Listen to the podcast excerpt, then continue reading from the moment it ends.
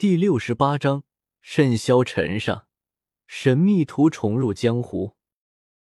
那一段时间，我们那突然流行了一种游戏，就是三 D 彩票。每次开奖前，便有一幅图画，说这图画是个谜面，里面暗藏了彩票的答案。所谓的那图片，我见过，有各路神仙的，有朦胧山水的，有天马行空的，有雍容华丽的。四周的人疯狂了，每天讨论的全是彩票的事，甚至有人买了一台电脑，专门搞打印图画的生意。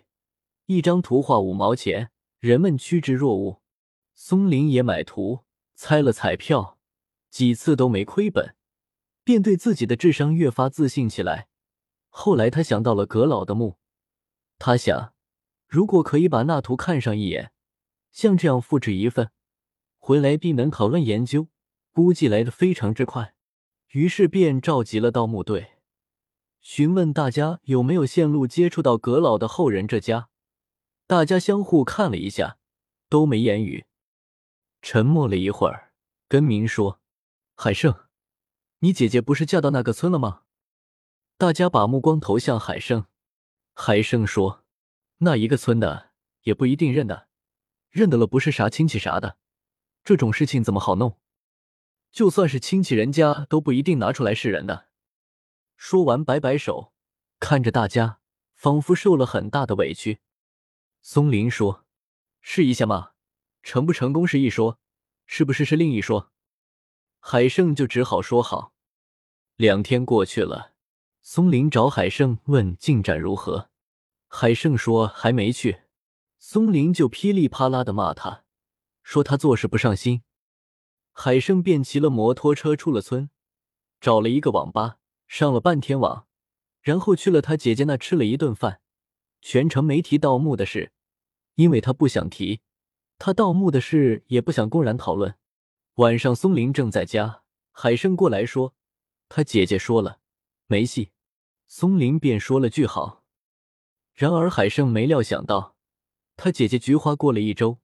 来到了我们村，菊花提了一袋子苹果，一箱牛奶，先是回家和母亲问安问暖，然后把海胜叫到一边，连是眼色带神秘的说：“最近我们村都在传盗墓的事呀。”海胜一惊说：“什么意思？”菊花说：“说阁老的墓就在我们村后面。”说完，大拇指往背后动了两下。海胜假装不以为然。说，都在瞎说吧？能在我们村后面？菊花说，说是有人解密了那张葛老墓的图纸。海胜兴趣来了，连问好几个问题。菊花说，本来早就想和你说，我知道你在盗墓，你不和姐说，姐也知道你的心思。你上个礼拜去我家，我就知道你的用意。不过那时候我还不知道这回事，但是这两天。不知道谁放的风，一直在说这个事，我就过来和你说下。不知道是不是公安局盯上了？你最近不要出去惹事了，免得让妈担心。去说个媳妇儿，我也帮你瞅着呢。有合适的，我就让你们见一面。说完，又问海胜缺不缺钱花，从兜里掏出两百元就要给海胜。海胜连忙说：“我有事，姐。”海胜心里一阵暖烘烘的。海胜知道，他姐姐换亲嫁过去以后，也过得普普通通。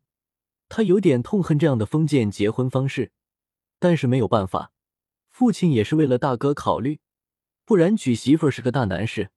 海胜把情况告诉了松林，俩人揣摩了一会儿，也没思谋出个子丑寅卯来。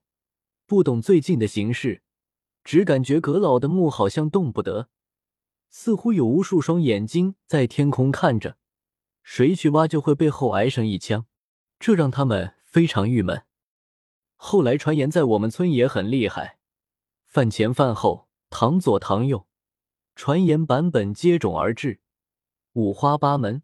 有说武警出动暗中把守，藏在村后面的松树林中的；有说这个墓很大，里面如山一般的金银财宝；有说盗墓的要。坐牢了，层层叠叠，像大字报，随时覆盖更新。直到腊月的时候，这轮风潮才风静波平了。太阳懒懒的照在黄色的土地上，空气非常清冷，如同一个巨大的薄铁片在四处荡漾。